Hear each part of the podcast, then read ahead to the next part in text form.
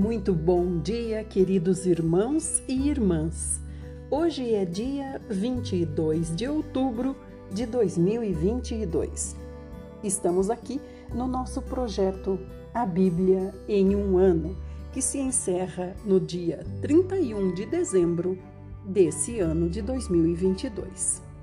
Hoje nós começamos com o Salmo 90 que o Senhor fale conosco, que o Senhor nos traga a sua voz, que o Senhor nos traga o seu querer, que o Senhor nos revele aquilo que está nos impedindo de sermos mais agradáveis a Ele, que o Senhor nos traga paz, que o Senhor nos traga soluções, que o Senhor nos traga respostas.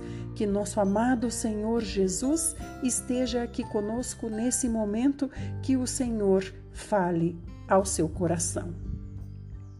Amém. O Salmo 90 fala sobre a brevidade da vida. É uma oração de Moisés, o homem de Deus. Moisés disse assim: Senhor, tu tens sido o nosso abrigo, sempre, de geração em geração. Antes que se originassem os montes e o Senhor formasse o universo e a terra de eternidade a eternidade, o Senhor é Deus. O Senhor reduz o ser humano ao pó, afirmando: retorne ao pó, filho do homem. Verdadeiramente, mil anos aos olhos do Senhor são como o dia de ontem para nós, que já passou, e como as poucas horas das primeiras vigílias da noite. O Senhor arrasta os homens na correnteza da vida. São breves os homens, são como o sono. Os homens são todos como a relva que brota com a alvorada. A relva germina, a relva floresce pela manhã, mas ao pôr do sol a relva murcha e seca. Porquanto nós somos consumidos por tua ira, Senhor. E perante a indignação do Senhor, nós ficamos pasmos. O Senhor conhece bem as nossas iniquidades. Os nossos pecados mais secretos não escapam à luz da face do Senhor. Sim, todos os nossos dias se dissipam diante do furor do Senhor. Nós acabamos os anos como um suspiro. De fato, os dias da nossa vida chegam a 70 anos ou a 80 anos para aqueles que têm mais saúde. Entretanto, a maior parte dos anos é de labuta e sofrimentos, porquanto a nossa vida passa muito depressa e nós voamos. Quem é capaz de conhecer a força da tua ira e da tua cólera, segundo o temor que te é devido? Sendo assim, ensina, Senhor, a nós, pois a contar os nossos dias, a fim de que nós possamos alcançar um coração que seja verdadeiramente sábio Senhor, se volta para nós, ó Eterno. Até quando nós teremos de esperar? Senhor, tem compaixão dos teus servos. Senhor, sacia-nos desde o romper da aurora com o teu amor infinito. E nós exultaremos de alegria todos os nossos dias. Alegra-nos na proporção dos dias em que nos puniste, pelos anos em que passamos sobre grande sofrimento. Que as tuas realizações se manifestem aos teus servos e a teus filhos a tua maravilhosa glória. Que a graça do Senhor nosso Deus, repouse sobre nós, fazendo prosperar as obras das nossas mãos. Sim, confirma, Senhor, as obras das nossas mãos. Vamos também para o Salmo 91, sob a eterna proteção de Deus. Aquele que vive na habitação do Altíssimo e descansa à sombra do Todo-Poderoso, desfrutará sempre da sua proteção. Sobre o Eterno, essa pessoa declara: Ele é o meu refúgio, Ele é a minha fortaleza, o meu Deus em quem eu deposito toda a minha confiança. Deus te livrará do laço do inimigo ardiloso e da praga mortal. Ele te cobre com suas plumas e debaixo de suas poderosas asas te refugias. Sua fidelidade é escudo e armadura. Não temas o terror que campeia na calada da noite, tampouco tema a seta que procura seu alvo durante o dia. Não tenha medo da peste que se move sorrateira nas trevas, nem do demônio que devasta ao meio-dia. Ainda que caiam mil ao teu lado e dez mil à tua direita, você não será atingido. Somente os seus olhos vão perceber e vão contemplar a retribuição destinada aos ímpios. Porquanto você afirma assim: O Senhor é o meu refúgio. E você fez do Altíssimo a sua morada. Nenhum mal vai te alcançar, desgraça nenhuma vai chegar à sua tenda. Porque aos seus anjos o Senhor dá ordens a respeito de você para que os anjos do Senhor te guardem em todos os caminhos por onde você andar. Com as mãos, os anjos do Senhor vão suster você, para que você não tropece em alguma pedra. Você poderá pisar sobre o leão, poderá pisar sobre a víbora, você vai pisar o leão forte e a serpente mais vil. Porquanto ele me ama, eu o resgatarei, eu o protegerei, pois este conhece o meu nome, diz o Senhor. Sempre que chamar pelo meu nome, eu vou responder.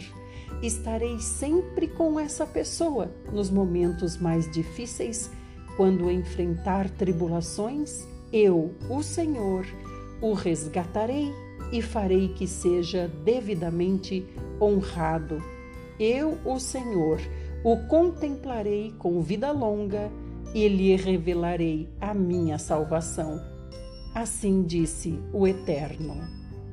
Amém. Aleluia.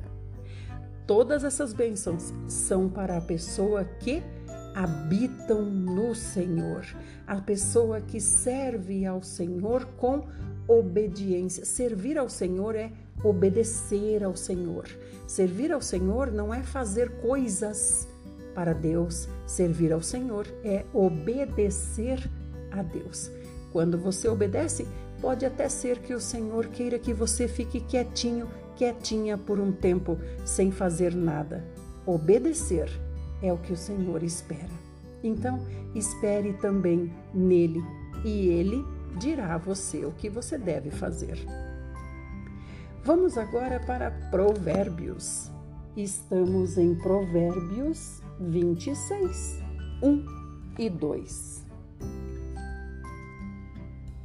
Como neve no verão e chuva na colheita, assim a honra não fica bem ao insensato.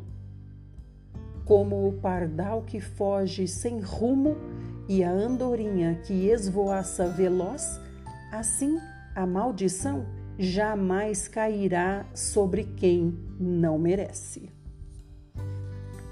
Então quer dizer, né, amados, que a maldição cai sobre aquele que merece, né? Muito bem, agora nós chegamos em Jeremias. Jeremias 39. O rei da Babilônia toma Jerusalém.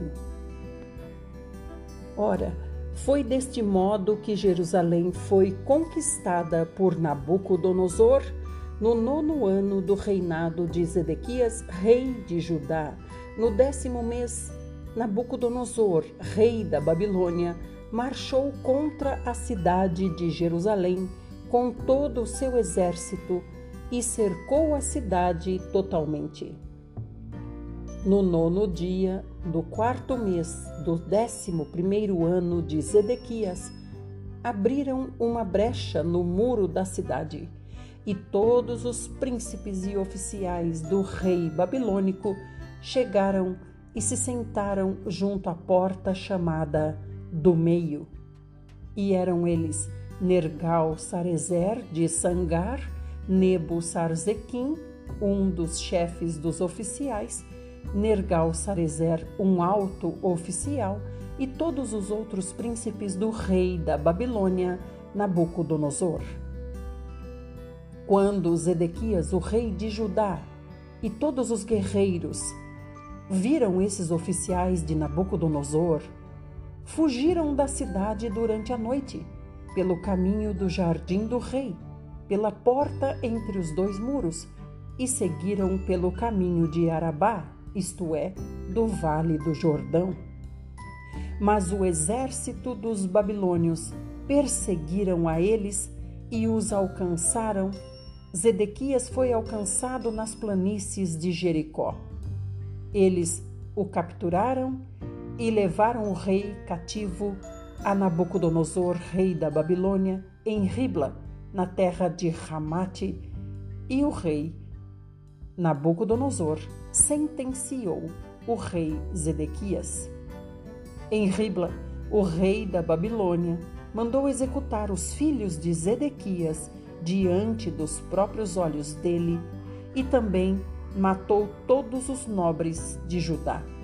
Mandou furar os olhos de Zedequias e prender Zedequias com correntes de bronze para que fosse conduzido à Babilônia. Os babilônios incendiaram o palácio real e as casas do povo e derrubaram os muros de Jerusalém. Nebuzaradã, o comandante da guarda imperial de Nabucodonosor, deportou para a Babilônia o povo que restou na cidade, junto com aqueles que haviam se entregado a ele, e o restante dos artesãos e outros trabalhadores. Contudo, Nebuzaradã, o capitão da guarda da Babilônia, decidiu deixar na terra de Judá somente alguns pobres dentre o povo que nada possuíam, e concedeu a esses pobres vinhas e campos. Nabucodonosor, o rei da Babilônia, tinha dado ordens expressas quanto a Jeremias, ao capitão Nebuzaradã, nos seguintes termos: Leva Jeremias e cuida bem dele, e não cause a Jeremias nenhum mal, mas atende a Jeremias no que ele solicitar a você. Então o capitão Nebuzaradã, um dos chefes dos oficiais, Rabi Sares, Nergal Sarezer, Rabi Magi e todos os demais príncipes do rei da Babilônia, mandaram retirar Jeremias do átrio da guarda e o entregaram a Gedalias, filho de Aicã, filho de Safã, para que o levasse à residência do governador. Assim Jeremias permaneceu no meio do seu povo. A palavra de Yahvé tinha vindo a Jeremias, estando Jeremias ainda preso no pátio da guarda. Foi a seguinte orientação que Deus deu: Vai, Jeremias, e fala a Ebed-Meleque, o etíope. Assim adverte o Eterno, Todo-Poderoso, Deus de Israel Eis que estou para cumprir as minhas palavras sobre a cidade, por meio de uma grande desgraça e não com prosperidade. E naquele dia, todas as minhas profecias se cumprirão diante dos teus olhos. Contudo, eu, o Senhor, com toda certeza te salvarei naquele dia, assegura o Senhor, e não serás entregue nas mãos dos homens a quem temes. Pois em verdade te resgatarei e não morrerás ao fio da espada, mas terás a tua vida como despojo, porquanto depositaste a tua confiança na minha pessoa. Palavra de Yahvé.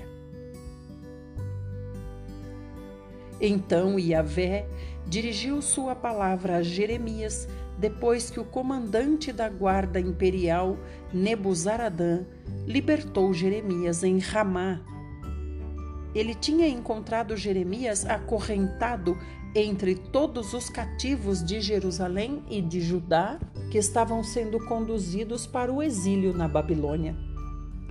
O comandante da guarda levou Jeremias e disse para ele: Foi Iavé, o teu Deus, que determinou esta catástrofe contra este lugar. E o Senhor cumpriu e fez como tinha profetizado. Portanto, tudo isso vos aconteceu porque você pecou contra o Eterno e não obedeceu à sua voz e à sua palavra.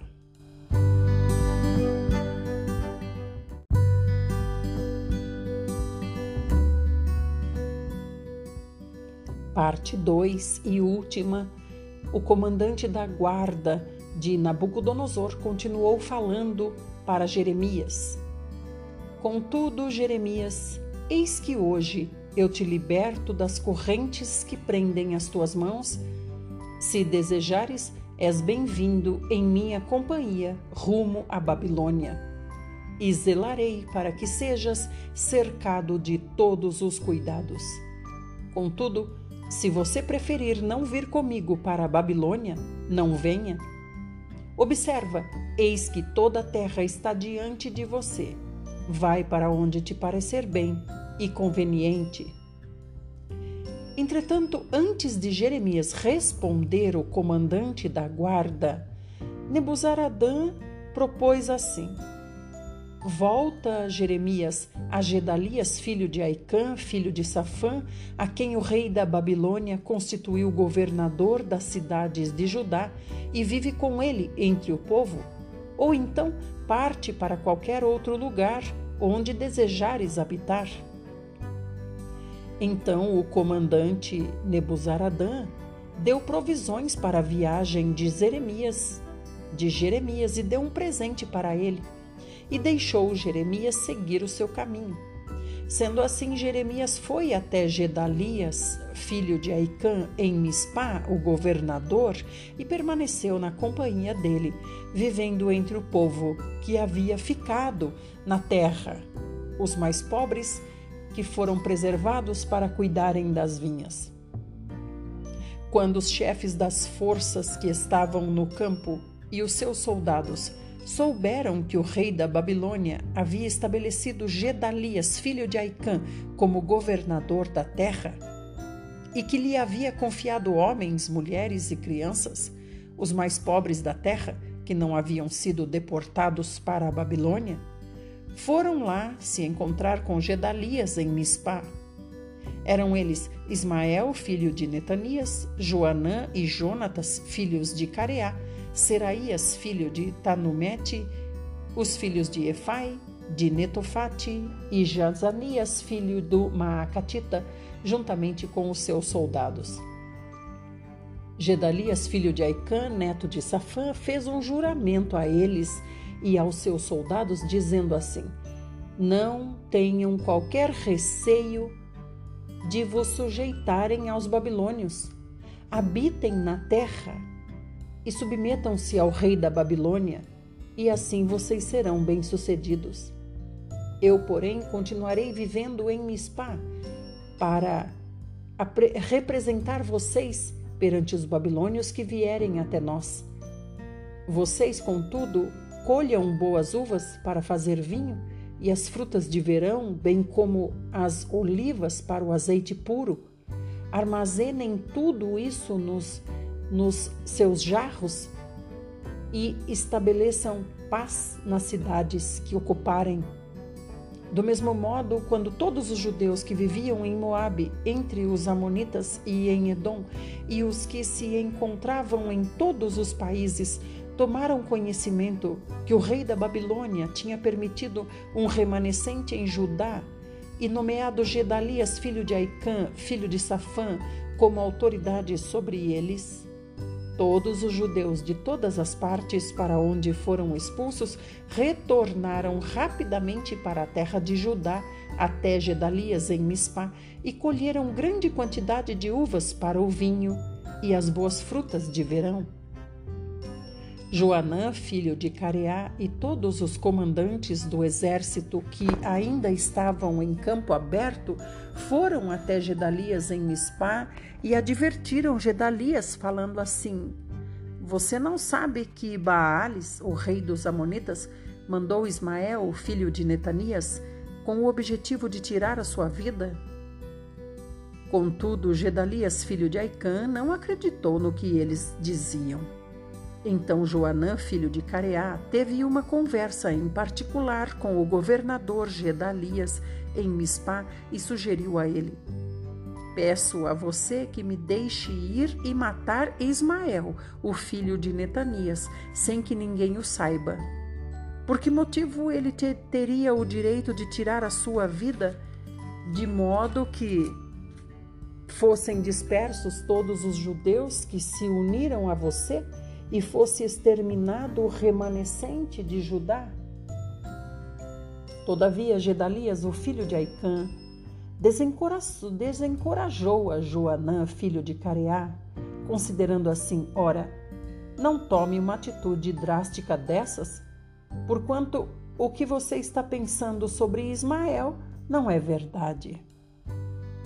E aconteceu que no sétimo mês veio Ismael, o filho de Netanias, filho de Elisama, da família real, e dez homens, capitães do rei, em sua companhia, à presença de Gedalias, filho de Aicão, em Mispá, e ali reunidos, eles repartiram e comeram pão.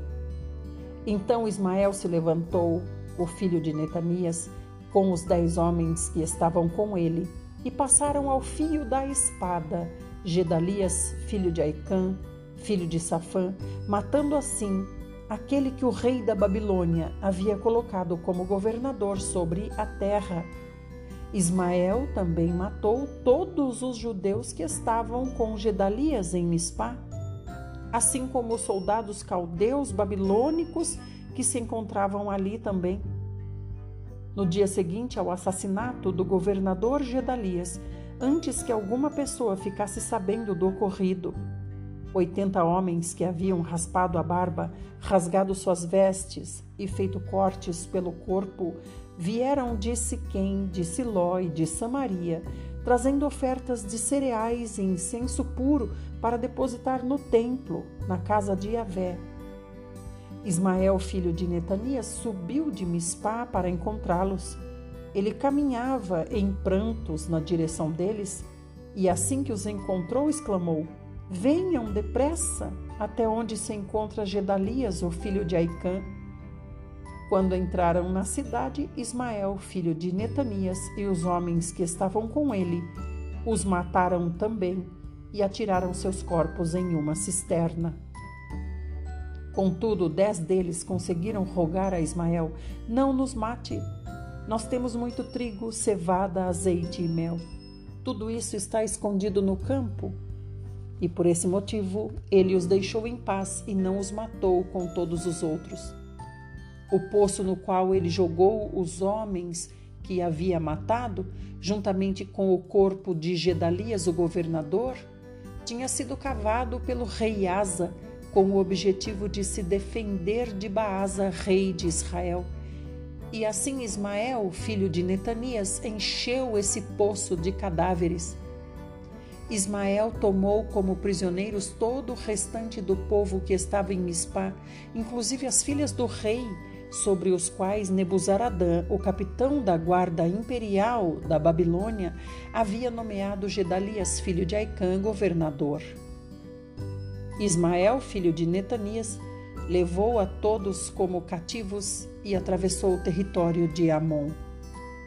Quando Joanã, filho de Careá, e todos os comandantes do exército que com ele estavam souberam do crime que Israel, filho de Netanias, tinha cometido, convocaram todos os seus soldados para guerrear contra Ismael.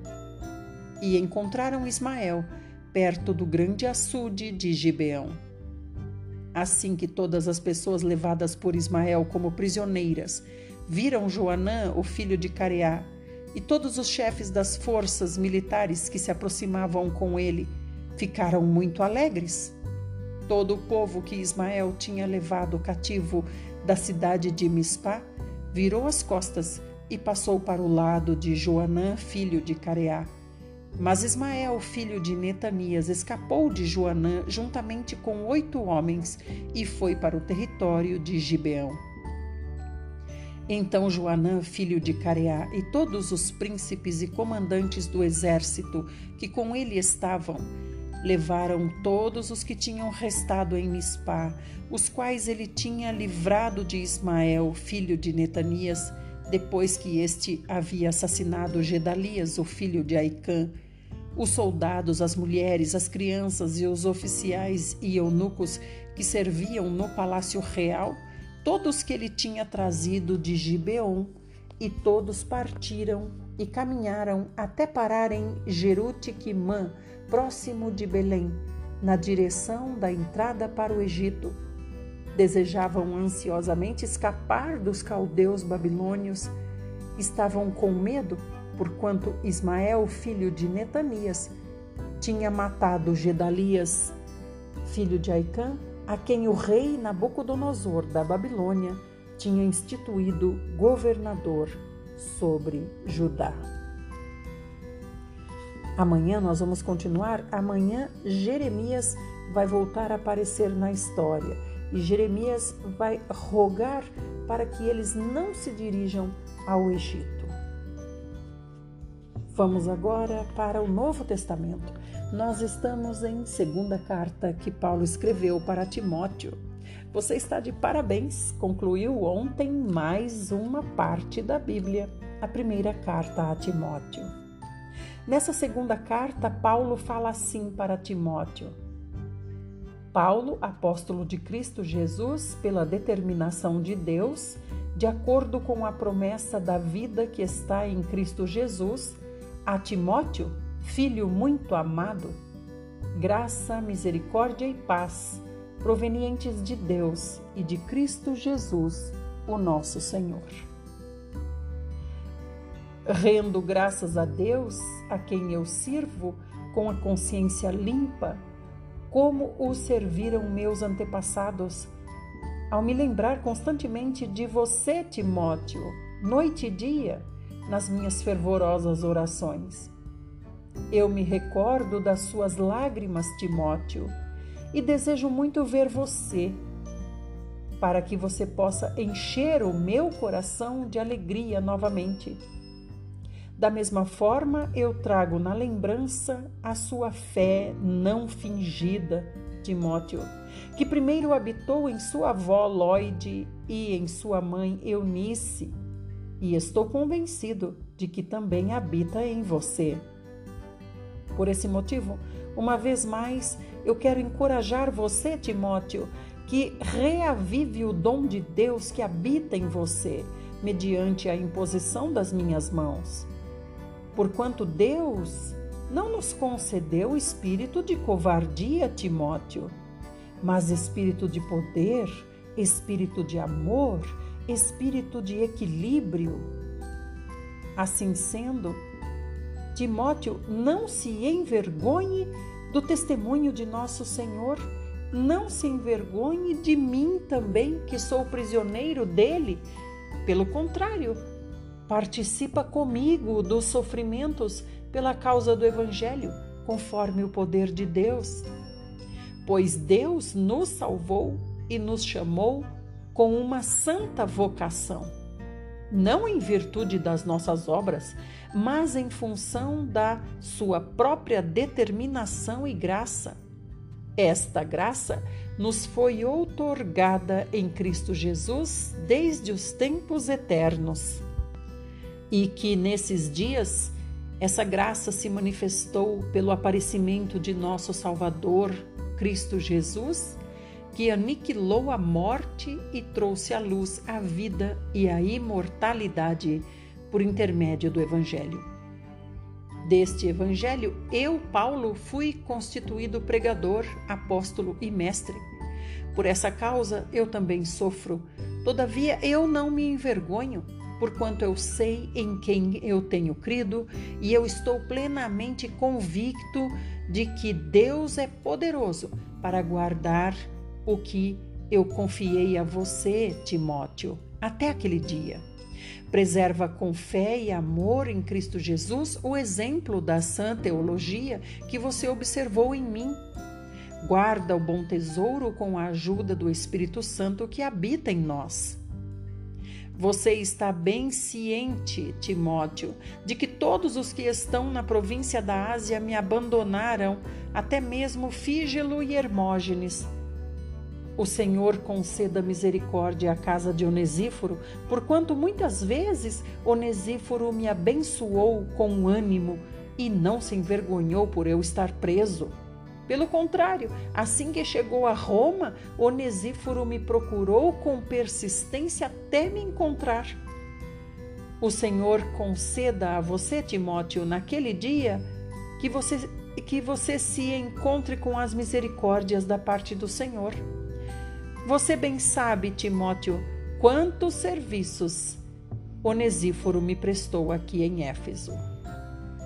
Até aqui, amados. Amanhã nós continuaremos, se o Senhor Jesus quiser assim.